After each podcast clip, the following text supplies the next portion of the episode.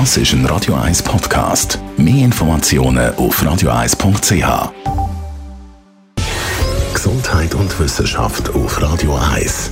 Unterstützt vom Kopfwehzentrum Irlande Zürich. www.kopfwww.ch Studiendaten räumen auf mit einem Mythos, und zwar der mit dem Alkohol und den Drogen. Man sagt ja, viele künstlerische Meisterleistungen sind unter Einfluss von bewusstseinserweiternden Substanzen entstanden. Das heißt, Alkohol und Drogen macht kreativ.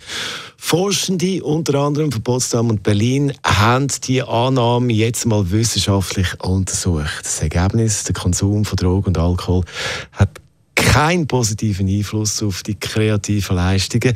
Jetzt, wie kommt man zu dem Schluss? Man hat da über 80 internationale Studien analysiert, vor allem aus dem Gebiet von der Psychologie, und zwar aus dem Jahr 2000 bis 2021. Bei der Untersuchung hat man äh, verschiedene Methoden identifiziert, die Kreativität fördert bzw. verbessert. Ja, zwölf Methoden haben sich da herauskristallisiert. Mit dabei da unter anderem verschiedene Trainings, die man kann machen kann, die helfen für Kreativität oder Meditation oder sie tauchen in eine neue Kultur. Das heißt zum Beispiel Reisen. Aber jetzt kommt Alkohol und Drogen helfen überhaupt nicht.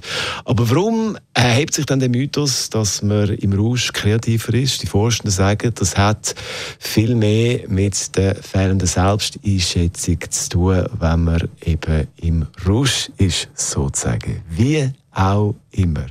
Was man aber kann sagen, dass äh, der ein oder andere Song von ihnen nicht nur im nüchternen Zustand entstanden ist. Das ist ein Radio 1 Podcast. Mehr Informationen auf radio1.ch.